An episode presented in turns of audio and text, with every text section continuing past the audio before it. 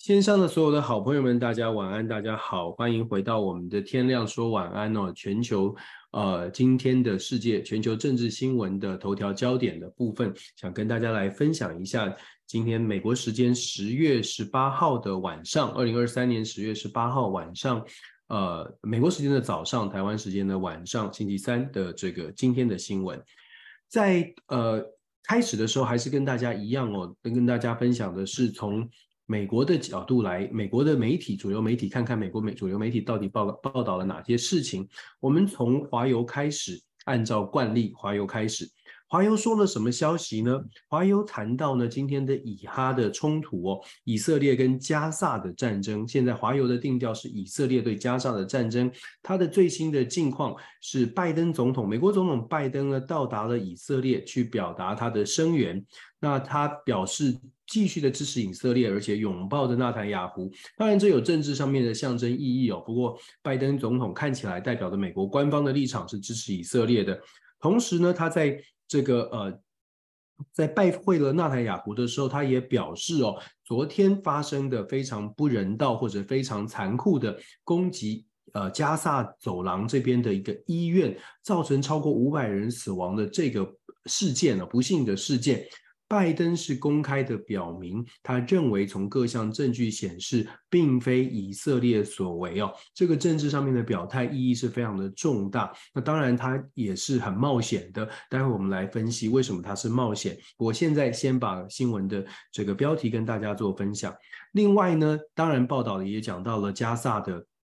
医院的爆炸的案件哦，确确实昨天引发了非常大的关注。如果朋友们看到网络上面这些影片，已经有一些影片片段流出来了。我想从呃作为一个人类的角度哦，真的战争很残酷，同时会觉得攻击医院是真的会引发很大很大的反弹，尤其是其中有三分之二是孩童。作为父母亲的我们哦，在看到这样的影片。真的不会去多思考所谓谁对谁错，而是觉得和孩童何其无辜呢？平民百姓何其无辜？这种心态上的感受，如果说大家呃呃有同用同理心来想象的话，大概就不难理解为什么现在美国如果做出了政治上面的表态，在选边站，在真相还没有厘清的时候选边站，它可能会带来多大的反效果？再来的华邮报道也有报道了昨天的这个“一带一路”的峰会。我们在礼拜一的时候有跟大家分享哦，十七、十八号两天会召开“一带一路”的峰会。习近平，中国国家主席习近平呢，他说呢，在无限制，就说 “no limit” 无限制的伙伴关系哦，跟俄罗斯的普丁建立了无限制的伙伴关系。在普丁的支持下呢，习近平代表的是整个呃。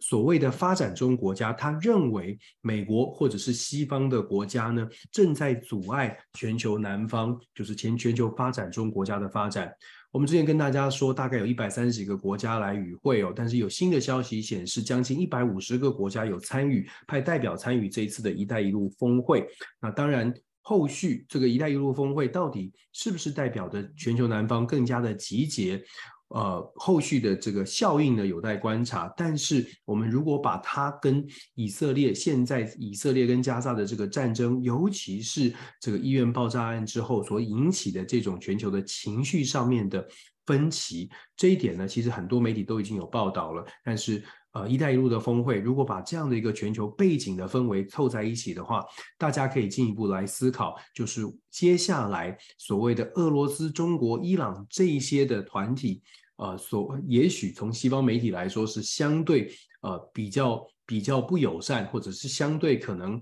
有争议的这样的一个组合，它是不是在？也许在很多的发展中国家当中的眼中哦，看起来好像并没有这么的不讨喜哦，相对的反而是西方国家在立场上面好像有一点会被质疑哦，这个我们都可以来观察。这也是为什么我说国际现国际上面的变化，因为现在的战争不断，导致大家会开始有一些反思。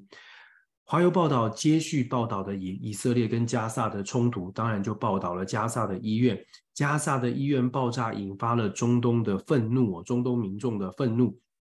事实上呢，这个我们说在战争啊，战争本身就已经并不是让人家觉得很舒呃很很开心的事，绝对是一个悲剧。但是在战争当中，如果攻击到了大家认为不应该攻击的，像是医院、平民、孩童这些标的，如果被攻击了，它所带来的反感度会非常非常的高。所以，当事实真相还没查明的时候呢，加萨医院这个爆炸，它已经造成了中东很多国家，包括了像是约旦、像是这个沙乌地阿拉伯这些。本来就对巴勒斯坦比较站在巴勒斯坦后面比较同情的国家，他们会有愤怒感的产生哦。约旦国王也讲了，现在这个状况发生之后呢，中东的地区可以说是来到了濒临崩溃、濒临悬崖一边要坠坠坠落的这个崩溃瓦解的边缘，也就是兵凶战危，更大的冲突会爆发。那拜登总统其实昨天在。拜访以色列之前，本来是安排了跟约旦、跟周边的国家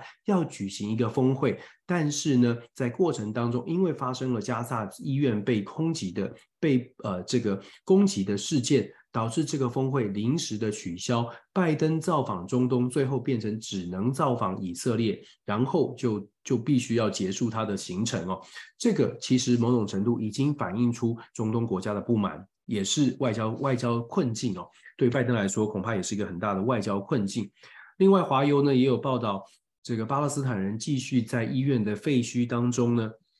寻求找呃寻求呃对伤者找到一些伤者，然后来给予治疗跟呃救治，当然也在收集一些证据哦，到底真相的状况真相是什么，这也很重要。另外，华邮也有报道，拜登即将要任命，他选择了驻以色列的大使，即将在下个星期三接受参议院的听证任命。他选择的是 Jack Lew。Jack Lew 呢，他是奥巴马时代的财政部长。Jack Lew 他的立场是支持所谓的美国跟伊朗之间的核协议的。那基本上他的立场呢是认为对伊朗不需要这么的强悍，应该要想办法透过外交，不管是支持核协议，或者是降低对于伊朗的经济冲呃经济制裁，来维持中东地区的稳定。在现在这个时刻呢，Jack Lew 基本上如果他任命成功，可以说是打脸以色列。那当然这后面又有政治的盘算。究竟美国是想要打脸以色列呢，还是美国要这个呃保持，就是呃不让 Jack Lew 呃来做这个驻以色列的大使，来来传递强烈支持以色列呃或者是强力的这个呃对抗伊朗的这个态度哦，这个还蛮值得关注的。下个星期三在参议院会有这样的听证会。另外呢，这个华友也有报道，哈马斯现在正在利用各种的社群媒体啊来。呃，传播讯息跟传播恐惧，其实资讯战或者是资讯的消资讯的这个流窜哦，不管它是假讯息、真讯息，基本上所有的民众都会收到。这个时代哦，呃，每一个人在阅读、在收取讯息的时候，都要特别的冷静跟谨慎哦。尤其在，但是难度非常高哦，尤其是在战火当中，你看到一些消息，只会加快、加速这种愤怒感。这也是为什么。呃，全世界会非常的担心，尤其中东的领导人都会非常担心，因为讯息传播太快。如同我们刚刚所说的，加萨的医院受到攻击，这些画面跟影响，其实对于当地的巴勒斯坦或者是支持巴勒斯坦的国家来说，那个是一个非常大的情感的冲击，而且是会连带的有很深很深的这种这个愤怒跟甚至是仇恨感的，仇恨值飙高的情况之下。你要在这个时候来谈停火，想说要用外交能够让大家安抚、平复、平复这个心情，真的不容易，可想而知哦。我们也看到了这个华友有报道，巴勒斯坦人跟以色巴勒斯坦跟以色列的官员呢相互指责，因为以色列强调呢，这个不是我们发的飞弹，这个以色列国防军并没有攻击加萨的医院。以色列的国政府是强调他们的情资显示，这是伊斯兰的激进教、激进的派、激进的这个呃组织呢发射了火箭弹，但是失败，所以才打到了加萨的医院。那当然，加巴勒斯坦呢是认为，你看这就是一个假讯息，一个以色列打了我们，还用假讯息。基本上啊，真相还没有出来，也不知道会不会查清。可是大家光是思考一下现在的状况，以现在在战争当中，巴勒斯坦跟以色列各自有说法，这个说法都不拢，大家会选择相信自己所相信的。也就是这个裂痕不会因为有一方说了什么话来澄清就改变，相对来说可能会因为一方说了什么话而更加深这个裂痕。这也是为什么我们说现在的中东的状况非常的紧绷哦。那当然，华邮也报道了，现在有三十一名美国人呢在以色列遇难，这是华邮的这个报道。不过，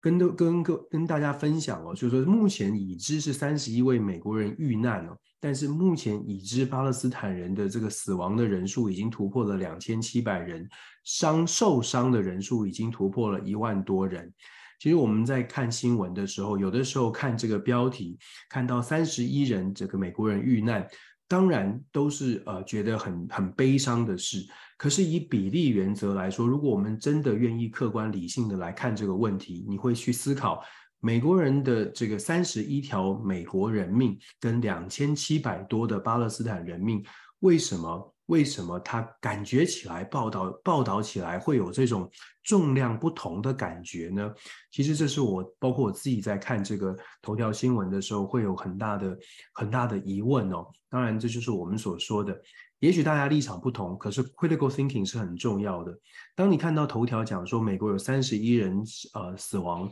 遇害。然后，呃，你再思考一下，为什么都没有讲到二十七两千七百多人巴勒斯坦人遇害呢？还有一千多人一千多人的以色列人遇害，感觉起来是不是好像有一点点这种美国的这个人是特别的特别的不一样的感觉？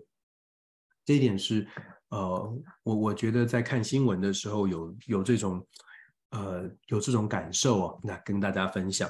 再来，我们赶快看一下《纽约时报》。《纽约时报》的头条毫无疑问的也是以色列跟哈马斯。你看，以色《纽约时报》的标题，我们刚刚在华邮看到的是以色列对加萨的战争，《纽约时报》定调的是以色列对哈马斯的战争。其实我们看这些报纸头条就已经可以看得出来各自的立场，或者是各自的这个解读的方式哦。每个每个媒体都可以有立场，但是重点是是不是能够某种程度呈现一个完整的。呃，至少是从一个角度来呈现他们所看到的讯息给所有的阅听人。我们来看《纽约时报》，《纽约时报》报道呢，基本上也一样强调的是，拜登访问了以色列，也啊，中东地区呢，因为加萨医院的爆炸呢，而起了非常大的震荡，起了非常大的震荡。基本上大同小异。我们知道加萨这个医院的爆炸，不要说是当地人了，任何人从媒体上面看到，恐怕心里都会生恻隐之之心哦，因为实在是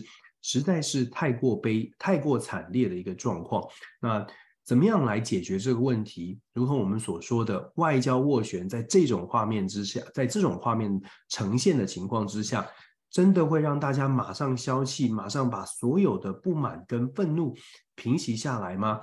呃，真的不容易。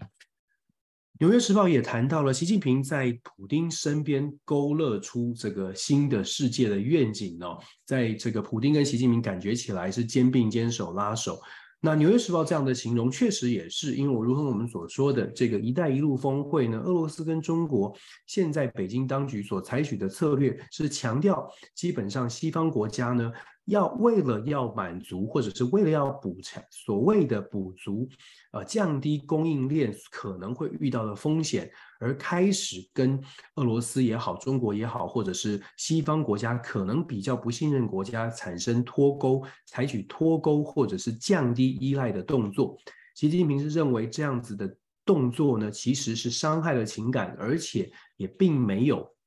也并没有真的让全球的风险降低哦。特别强调的是，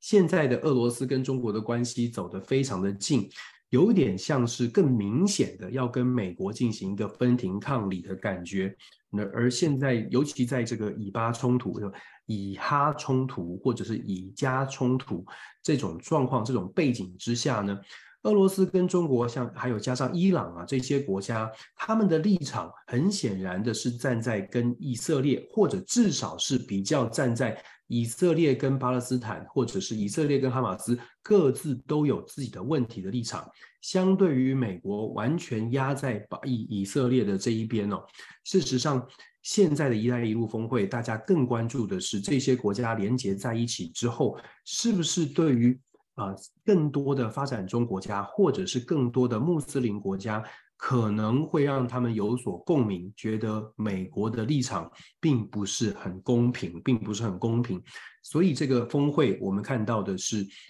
一个集团越来越紧密，另外一个集团好像互相跟另外一个集团之间好像互相在竞争，这是国际局势开始出现明显的变化，我们说风向在吹，但是国际局势现在开始慢慢出现更明显的变化。单极体系确实是已经瓦解，慢慢进入到两极甚至是更多极的体系。怎么来应应？怎么样才安全？这是为什么我们要看国际新闻，而且要分析哦，要去理解。再来，我们看到《纽约时报》也报道了拜登。拜登访问以色列，跟普京访问中国，凸显出全球出现新的分歧，就如同我们所分析的。全球现在出现了一个全新的分歧，乌俄战争，大家在政治正确上面会觉得乌克兰入侵了，这个俄罗斯入侵了乌克兰。可是想想现在的以色列跟哈马斯之间的冲突，到底是谁打谁，谁对谁错？这个是非对错就不是如此容易的、轻易的一刀切。在这种非常复杂的以巴冲突、长期的以巴冲突上，拜登政府感觉起来是还是坚持原来的路线。会不会造成更大的、更大的，甚至是反美的情绪？这是可能拜登要面临的很大的挑战哦。《纽约时报》也有继续关注乌克兰跟俄罗斯之间的关系，他讲讲到的是说，乌克兰官员呢说，乌呃这个俄罗斯的飞弹呢、攻击到了公寓大楼，造成了两人的死亡。当然，这是一个很也是一样战争的消息，但是我们说比例上而言哦。现在的全球的焦点恐怕要把它放在以色列这一边，中东的局势会更多，而且是多很多。所以这也是我们之前跟大家分析的，为什么乌克兰的泽伦斯基会大声的疾呼，或者或者是会担心西方的焦点转移。本来我们觉得就呃转移的可能性就很高，现在呢，因为一个加萨医院的爆炸，它的这个转移的速度跟重量会更大一些哦，会更大一些。持续我们来看《华尔街日报》，《华尔街日报》呢讲到了习近平说啊，这个“一带一路”强调“一带一路”呢是通往世界的道路。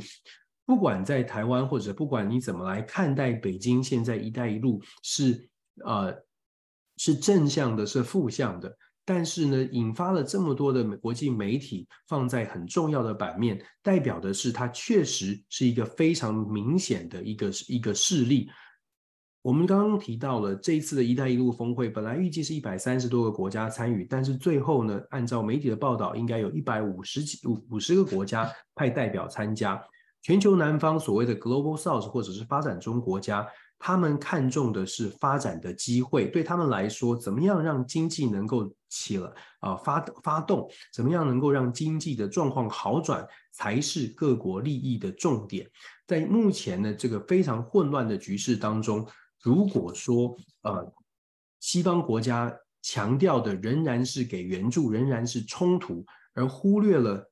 所谓的 Global South，他更想知道的是我怎么样能够发展。战争很可怕，战争很重要，要同情，要支持都好。但是如果我的国家没有办法发展，我也没有办法支持，所以在现在这个状况啊，看起来就如同我们所说的，分歧是越来越明显，团体式的分歧越来越明显哦。我们在看到《华尔街日报》也有谈到说，拜登支持以色列哦，那支持以色列处理所谓的加萨的事件，说加萨医院的爆炸事件，立场站得很清楚，但是其实我们看立场站得很清楚才是问题的所在。《华尔街日报》也有讲到了，我们到底对于加萨的医院轰炸有什么样的了解哦？他在这个报道里面很非常清楚的讲了时间点，讲了受伤的状况，也讲到了双方的论述。以色列的国防军说，不是我们打的，是伊斯兰的激进教派是啊发射飞弹失败。巴勒斯坦是严重严重的抗议哦，甚至在联合国也发表了声明，他们认为说，在这种时候，以色列。强调的只是卸责，以色列只是去强调说我们没，他不是他们做的。对于巴勒斯坦人来说，那是一种，那是非常悲愤、非常不能够接受的一种说法哦，因为他们认为以色列现在还在洗版，强调说这个不是他们的错。这个呢，对于现在正在相对来说真的是受到很大冲击的巴勒斯坦人来说，他们觉得是真的是情何以堪哦。我们说真相到底会不会水落石出，很难说，也呃也真的是变现在的状况变成各说各话。但是确定的是，政治的纷扰恐怕不是呃不是谁说了算了，这个政治纷扰要停息真的不容易。以色列把这个证实哦，他说他们说提出了很多的 case，呃，很多的这个证据，有说不是他们攻击的，就是在华呃华尔街日报也确实是做出这样的报道。不过就如同我们说的 critical thinking 哦，还是多看多听，多看看未来的证据。跟大家再分享彭博社，彭博社今天早上一样的重点都是放在这场以以色列跟这个哈马斯或者以色列跟加萨的冲突。彭博社的报道的标题讲的是呢，拜登说呢，以色列可能不是加萨医院攻击的这个幕后的这个呃始作俑者。这这里呢，我这条消息想要跟大家特别来说一下，因为就在差不多呃一个小时之前，当我在准备的时候，这条消息的标题并不是这样下的。因为当我在准备的时候，彭博社这条标题新闻标题下的是拜登认为。这条这条消息本来彭博社下的标题是拜登认为以色列不是不是这个幕后的主使者，拜登是强调呃完全相信以色列哦，但是现在呢，彭博社改了标题了，改成拜登认为医院爆炸案背后呢，另外有其他的团队，可能不是幕后的主使者。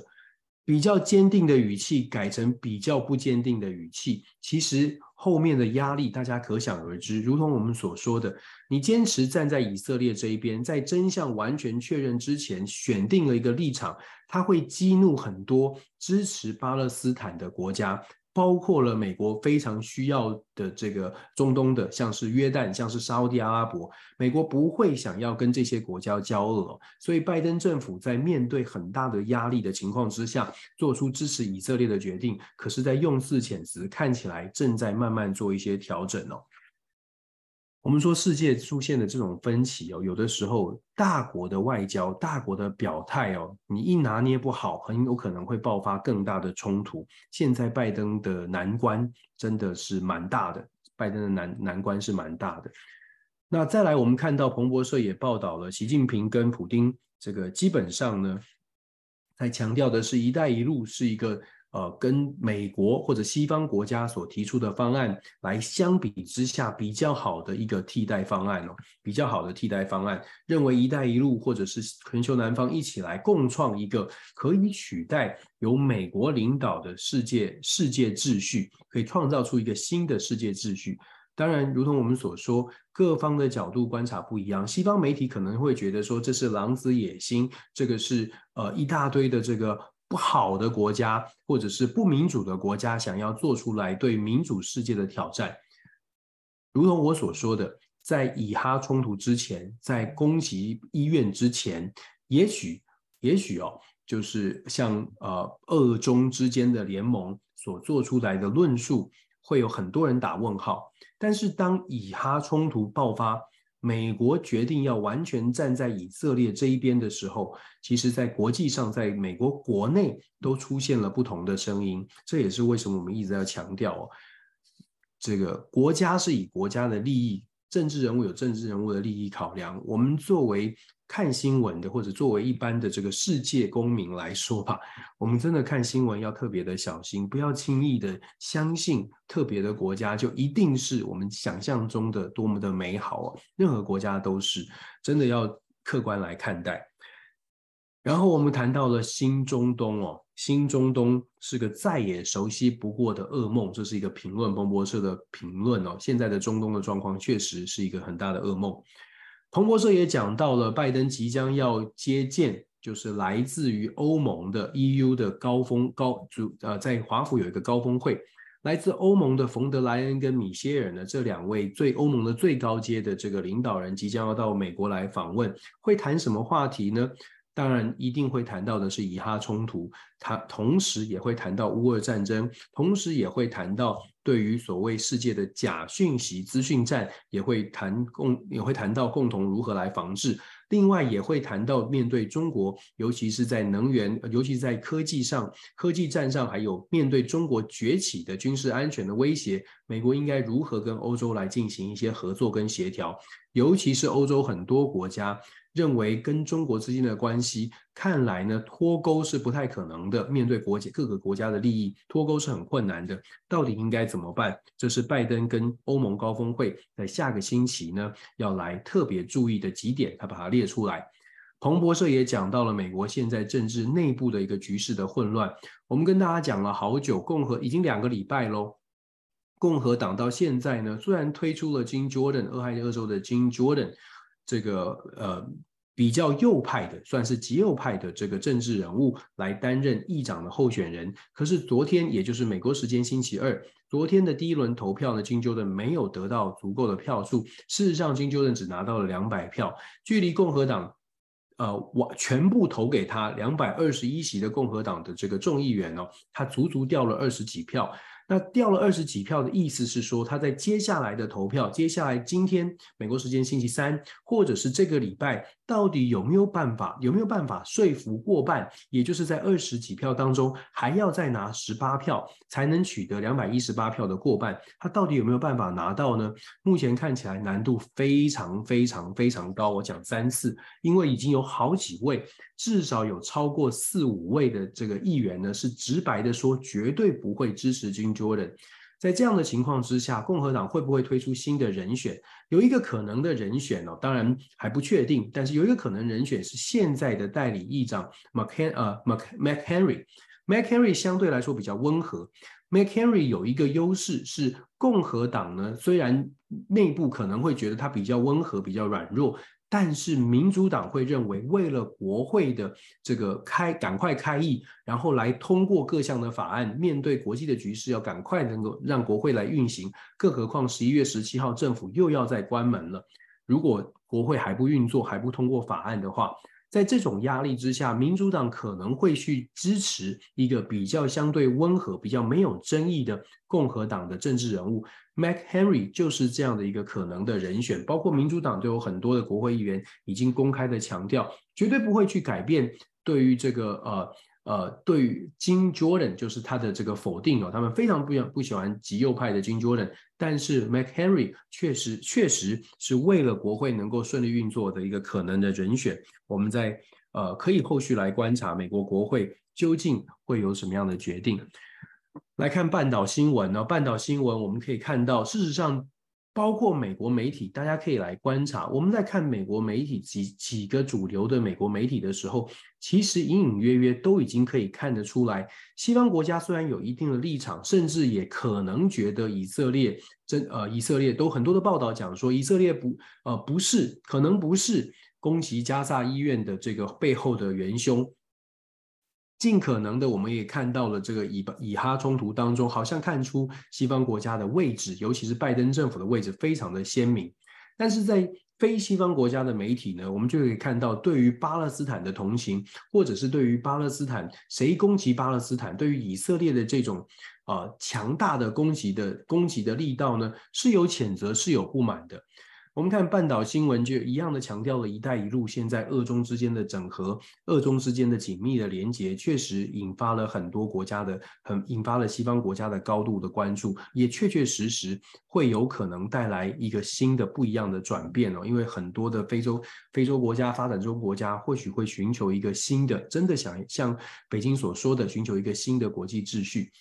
然后呢，我们再看到半岛新闻也讲到了联合国秘书长古特雷斯，他有谴责对于巴勒斯坦人的这种集体惩罚，也就是攻势了。那基本上，呃，真的如同我们所说，攻击医院真的没有办法被接受，攻击医院真的没有办法去被接受。半岛新闻就有特别呃分析，为什么约旦会取消拜登的访问？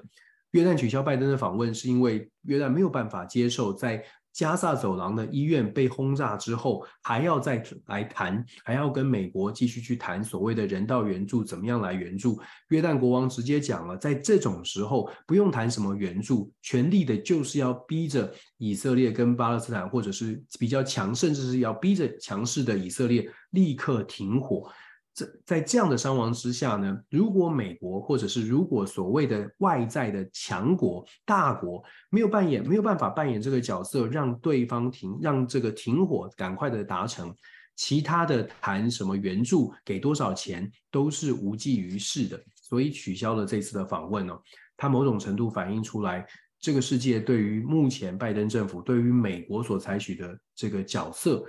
看起来呢，并不是非常的满意，并不是非常的支持哦。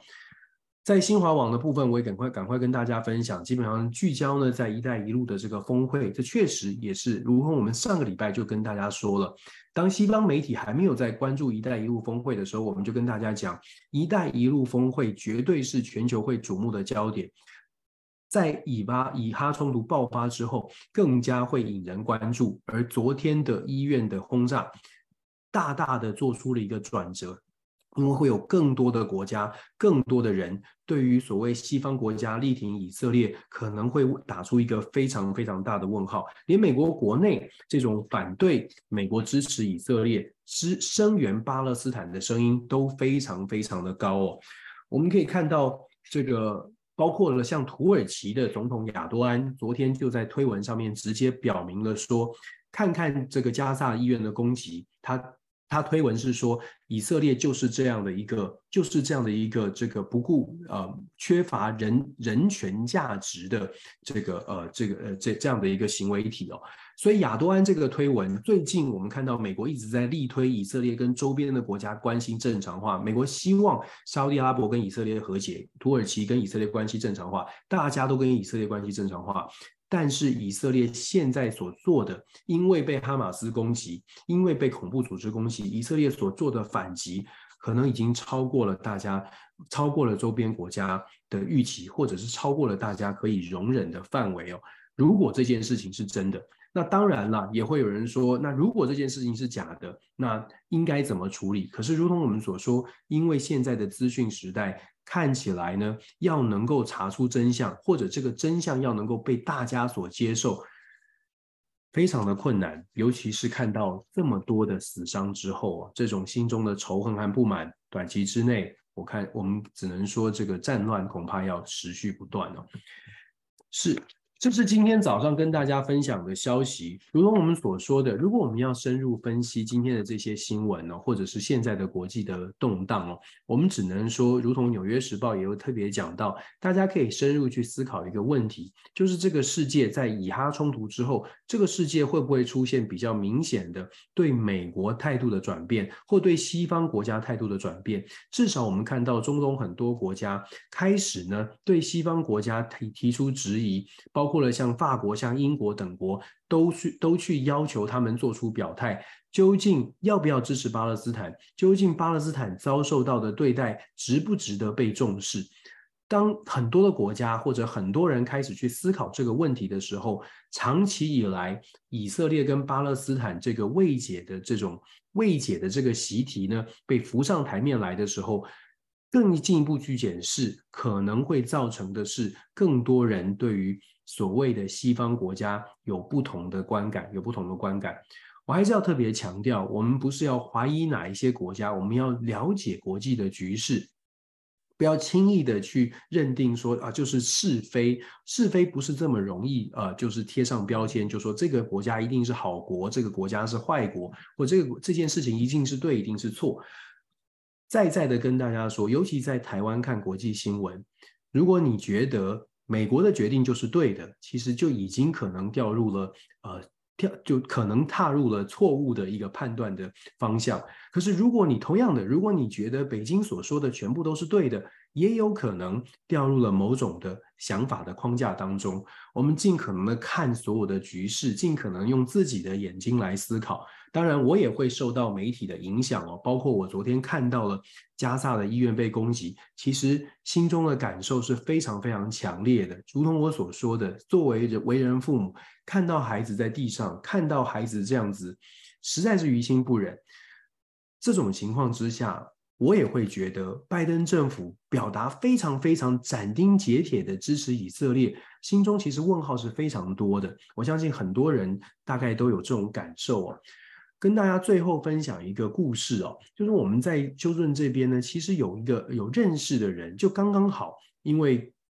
太太工作的关系，有认识到一位呃，在在休斯顿的工作的一个呃对口的对口的朋友，他就是巴勒斯坦人，他刚刚好就这么不巧，就在最近呢返回到加萨走廊去探望他八十几岁的老母。然后现在人带着小儿子就受困在加萨走廊，就受困在那里，还有保持网络跟我跟跟这个跟外界的联系哦，跟我太太他们公司啊、还有继续保持联系，但是呢这个网通讯是断断续续，而且他们就说现在是完全出不来，他拿的是美国护照，他一样出不来，因为埃及因为周边的国家都封锁了边境，人道的走廊并没有打开，